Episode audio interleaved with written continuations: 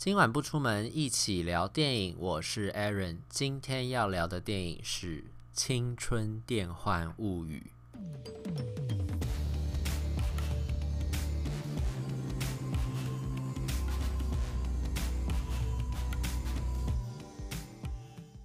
片名乍听之下觉得好像也还好哈，没有什么太这个奇怪的感觉，就是一个青春物语嘛。但其实呢，这个片子呢是看完之后你会觉得很闷，心情很沉重的一个日本片。这片子是旧片重映了，它是二零零一年的时候，岩井俊二就是《情书》的那个导演岩井俊二拍的一个青春校园片。不过呢，它并不是喜剧。它其实是剧情加上它的故事，可能题材其实还蛮沉重的，因为它讲的是一个校园霸凌的故事。那这个霸凌是起始于什么呢？就是起始于这一群青少年主角们，他们面对自己人生、面对现实的这种迷惘、无助、彷徨，甚至是绝望。他们那种错失了，就是不知道自己的归属感在哪里，然后也不知道自己的明天、未来在哪里的那一种。彷徨无助的青少年产生的这种只最后只能用霸凌这种形式展现出来的一种很绝望的一种现实情况，这片子就在讲这样子的故事。所以虽然青主角们都是那种青少年，就是国中生年纪的青少年，但你看完之后就会觉得好残忍哦，好像真的是没有明天。看完之后觉得真的没有明天。所以如果你最近情绪比较，呃，低落一点点，可能你在低潮期啊，或者是你觉得你自己情绪比较受容易受到影响的人，我会觉得这个片子你可能考虑过之后再决定要不要看，就是因为它真的是看完之后，我自己看完之后，我都会觉得想到很多很多事情，尤其是我会觉得，当然就是我跟我同行的朋友有在讨论，我们就说，就看完之后就会觉得，好像自己的青春，就自己成长的那个经历，好像真的很幸运，就是。你没有碰到像电影里面他们呈现出来的那种校园里面的那种霸凌的情况，因为他那个霸凌很可怕的是，它其实是一种一层一层剥削下来的一种霸凌。就是我今天是被霸凌的人，但是我可能转过头，我又会再欺负更弱小的人，把我被霸凌的那个心情跟怒气再发泄在比我更弱小的身上，变成一个很长一条的这种食物链。就是今天谁霸凌我，我不敢对霸凌我那个人生气哦，但是我会对霸凌。啊、就接下来把我的气出在接下来我要去霸凌的那个人的身上，所以这是一整个没有办法被破解的食物链。而且可怕的是呢，就是所有的那些有能力阻止的旁观者，这些大人，他们都无心阻止，他们并不关心这些事情，他们只会口头上就会说：“哦，你们就要。”好好对待同学啊，但就是呃，不要去欺负同学啊，或者是家里的家长可能就会教小朋友，就说啊，你们要相亲相爱，要好好相处哦。但如果真的，他们其实并没有真心的去关心这些孩子们的情况，他们只是看他们的表面，比如说功课有没有做，有没有好好上学啊，就是他们有没有定期回家吃饭，有没有活着。这个片子里面在讲另外一个事情，就是这些小朋友、这些年轻人，他们最后只是觉得呼吸、活着这件事情就已经是一个。他们的人生的目的了，他们不觉得他们的未来有什么太大的希望，他们也不奢望自己的未来会有什么样好的表现，或者甚至他们也不觉得我现在人生当中有什么值得追求的目标，就是因为一直在霸凌的情况之下嘛，所以他们就觉得反正我就是活过一天算一天，就是那种非常非常疏离，然后非常非常绝望的这种气氛蔓延在这整个片子里面，但同时呢，导演他们又用了一个很。温柔、很轻柔的另外一个主题跟配乐，就是一个是德布西的音乐，德布西是算是印象印象乐派吧，所以他的那个整个音乐其实是一种朦胧、梦幻的、温柔的那种音乐，就贯穿在整个片子里面。然后另外一个音乐的配乐呢，就是片子里面虚构出来的一个很空灵的空灵系、疗愈系的一个歌手，叫做莉莉周周。莉莉叔叔，所以其实这个片子本来的英文片名跟日文片名的意思就是关于莉莉叔叔的这些故事，这样 All about 莉莉叔叔，因为他讲就是这些所有的青少年，他们唯一的共通点就是他们都是莉莉周周这个女歌手的粉丝。那这个女歌手特别在哪呢？就是他们觉得她的音乐传递出了一种。呃，信仰一种信念，他们觉得他们听到莉莉周周这个女歌手唱的歌声之后，每个人都觉得她被疗愈了。他们觉得莉莉周周唱的歌是对他们自己的心里唱，就是对对着我唱的。莉莉周唱的歌，好像他知道我在生活当中面对到什么样的苦难，所以他唱出我的心声。我在他的歌声里面找到一些慰藉。所以呢，这些所有的年轻人呢，其实他们有一个共通点，就是他们都是莉莉周周的粉丝。就虽然你看在现实生活里面哦，他们可能是呃同学没错，然后他们可能有些人是霸凌者，有些人是被霸凌者。那有些人可能是一般的普通朋友，有些人是因为在整个霸凌体制底下被钳制住的这些人，他们只是同病相怜的人，都有可能。他们唯一的共同点，他们听过莉莉周周歌，都突然觉得莉莉周周懂他们，他懂他们的迷惘，他也懂他们。呃，为什么对于自己的人生感到这么的绝望？在他的歌声里面都能够找到那一股能量，找到那个宣泄的出口，所以他们都是莉莉周周的粉丝。这样子的情况，其实我就会想到那个麦田捕手，就是 J.D. Salinger，他有写过《麦田捕手》嘛，然后他也是他的《麦田捕手》那个故事里面也是青少年主角，就是在游荡之后，就是体会到了就是所谓成长大成人的现实世界的那种种种的。呃，他不解，然后他觉得很迷惘、很挫折，甚至愤怒的那些部分，他都写在那个《麦田捕手》里面。所以有很多，他这本书本来是一个要给大人看、成年人看的书，但是后来有很多的青少年看过《麦田捕手》之后，都觉得 J.D. Salinger 懂懂我，他说出我的心声。所以他们很多人在那个时候看了那本小说之后，都非常非常的激动，有一整个世代的年轻人都为之疯狂。所以那个，因为我记得前几年好像有一部电影在演这个，然后我那个时候去看。所以其实那个时候，连包括就是 J.D. Salinger 走在路上，当有读者、年轻读者认认出他的时候，会冲过去跟他讲说：“谢谢你写出这本书，你你写的是不是就是我？我就是里面那个主角对吧？你是不是知道我现在在经历什么苦难？”然后那个时候 J.D. Salinger 还很惊讶，就说：“我真的不认识你，你不要这么激动。”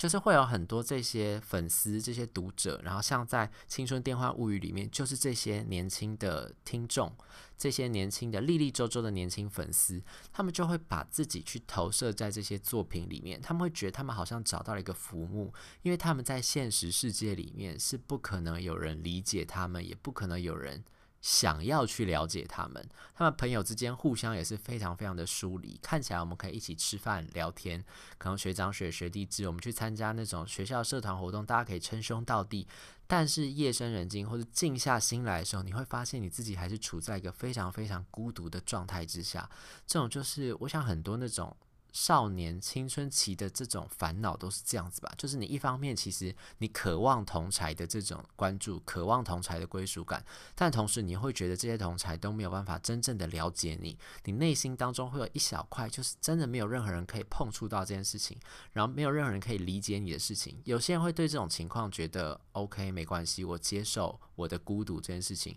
有些人可能就会为此感到愤怒，或有些人就会把他愤怒表现出来，就开始去欺负别人。而且我觉得这个电影里面讲到那种霸凌，有一个很可怕的一个事情，就是通常霸凌有两种哦，就是一种那种霸凌是我只是要让被霸凌那个人不开心，所以我只要看到他难过，我觉得 OK，我的目的就达到了。但有另外一种霸凌是因为我不开心，所以我要只做，我要霸凌别人，霸凌到我开心为止。所以其实这个《青春电幻物语》里面很多很多的霸凌场面都是这样子，就是只是因为纯粹我看你不顺眼。然后呢，我现在觉得很不爽，我内心非常非常的怒，我就是想要搞你，我只要搞你，我我也不知道什么时候会停，可能直到我现在心情好了，我现在觉得 OK 了，我不想再玩你，你你变得很无聊了，我才会停止我的霸凌手段。所以那是非常非常残酷，这是没有节制的，他是一直往死里去霸凌，他就是一路这样霸凌下去，被霸凌的人也看不到尽头，他只知道他现在今天存在的这个目的，可能就是被这个人霸凌，然后他只希望。他可以赶快得到满足，把我放过，所以这是一个很卑微的一种生存的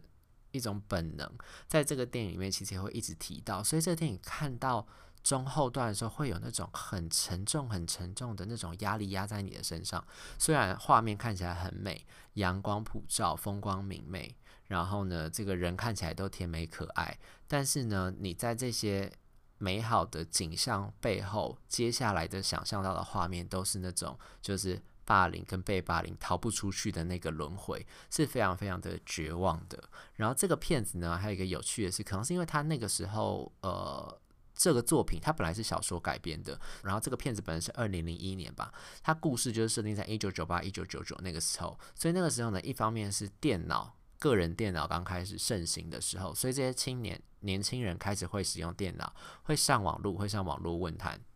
那另外一个很重要的时间点，就是这个时候有所谓的末日预言，就那时候说一九九九年七月恐怖大王会降临人间嘛，然后全人类就会毁灭这样。所以其实那个时候的年轻人心中普遍都还存有一种，就是好像也不需要太努力了，因为反正接下来就要世界末日了，没有人等我也没有关系，我去到呃，就是我到时候人生没有任何发挥也没关系，因为反正世界末日来了之后，大家都会死掉。所以他有一种呃非常非常世故的。呃，冷静、理性跟绝望跟厌世，就是会觉得一切都没关系，反正活过一天是一天，有这样子一种整个很压抑的一种时代氛围在那个地方。然后呢，他们就会走上网络上面，进到关于讨论莉莉周周这个歌手的论坛里面，用虚拟的身份在里面互相取暖。就是你看他们在现实生活当中，有人是霸凌的人，有人被霸凌，然后有人可能。呃，甚至在论坛里面有更多可能社会上的人，他并没有显示出来。他讲到这个论坛部分，他都是在电那个电影的字幕上面，他可能就上黑幕，然后就开始跳打字的画面，你就会看到一条一条的这个留言的状况，就是把它打在那个荧幕上面，一条一条留言，然后粉丝之间可能互相对话。这些粉丝他们在现实生活里面呢，都是可能都是呃身处在不同的位阶里面。所谓位阶，就在这个。呃，整个现实世界的生活的丛林里面，有人是被欺负的人，有人是欺负别人的人，有人是支配别人的人，有人是被支配的人。但是他们在这个论坛里面，当讨论到莉莉周周这个歌手、这个粉丝的时候，他们全部都是平等的。他们只有一个身份，就是我是莉莉周周的粉丝，然后你也是莉莉周周的粉丝，我们都是莉莉周周的粉丝。在那一刻，在那个当下，他们在虚拟的世界里面就可以得到一个。平等的地位，所以这个网络对他们来说变成了一个逃离现实的一个很重要的出口。他们就是在现实生活当中遇到的所有的挫折跟磨难，可能都可以透过网络得到一点点些许的慰藉。所以，像这个片子里面，主要跟着视角是世元准人演的那个男主角，叫做连见雄一。他的这个角色其实就是一个呃莫名其妙就被那个。忍城修武演的那个叫做星野的那个同学霸凌的一个对象，他们以前在小学的时候，还有国一的刚上国一那个时候，其实都是很好很好的朋友，然后就都会玩在一起。就后来不知道怎么了，青春变了调之后，结果忍城修武演的那个星野就开始一直在霸凌他，然后变成学校的恶霸。他就是不不止霸凌他，还暴霸凌包括苍井优啦，包括伊藤部啦等人等人，这样就有好多人都被这个星野霸凌。但星野本来也是一个。好学生，然后他以前在国小，在升刚上国中的时候，其实也是被霸凌的人，所以其实他自己内心有非常非常深的一个心理障碍跟心理创伤，导致他最后变成了一个校园恶霸，然后不断去霸凌别人。那刚才就是说，主角就是市原隼人演的那个莲见雄一嘛。那莲见雄一这个角色呢，他其实一直不断被霸凌，他甚至看到他自己喜欢的对象，就是伊藤步演的这个久野，然后呢，他等于后来也是。他亲手把九野拉进了这个霸凌的回圈里面，当然不是算自愿的啦，因为等于是也是那个时候就是修忍城修武演的那个星野就逼他要把他拉进来嘛，他不得不从这样。那你就会想说，像他这样子一直被霸凌、不断被霸凌、对人生绝望的人，他那个时候唯一的出口就是他可以在网络论坛上跟其他的粉丝去讨论利利周周。然后呢，他他之所以能够支撑着他、支持着他一路，就是还这样子。呃，苟延残喘、行尸走肉的活着的一个原因，就是他觉得至少在那个虚拟的世界里面。有人是可以懂他的，而且有人是可以跟他平起平坐的。可是他的这个所谓在虚拟世界里面的这种生活跟想象，到最后也面临了很大的考验。因为电影到最后面呢，就是莉莉周周终于要办实体的这种演唱会了，所以有非常非常多在网络论坛的人都说要去听，要去听，我们一定会去听。我们到时候在现场会的会场再见吧，这样。所以当这些本来是在虚拟世界里面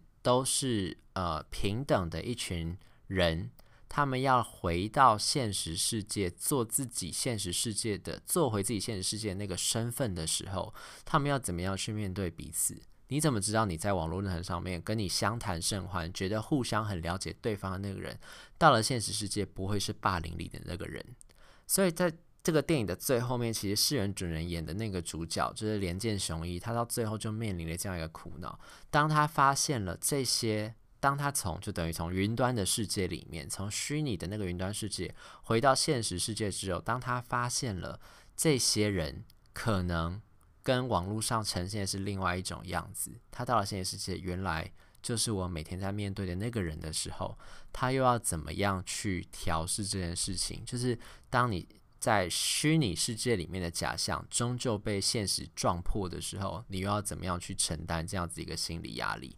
所以这个片子呢，就算看到最后一刻，就算最后一刻依旧是一个阳光普照的画面，就是温柔的夕阳洒进教室里面，自己爱着的女同学还是在钢琴前面弹着钢琴，但是你要用怎么样的心情去结束这样子的一个作品，然后。结结束这样一个故事，其实是内心是非常非常的沉重的，所以我就会觉得，你就最近如果真的心情不太好，然后最近可能觉得面临到一些人生的压力的话，你这个片子你先最好真的是先不要看，你就反正就听完这期节目，就大概知道他在讲什么。你以后比较心理素质变得比较好的时候，你再有机会去找这个电影来看好了，搞不好到时候你就比较能够去。呃，用比较冷静的心情来欣赏这个片子想要讲的故事跟主题。那今晚我想聊点电影，我们就聊到这边喽，下次再见，拜拜。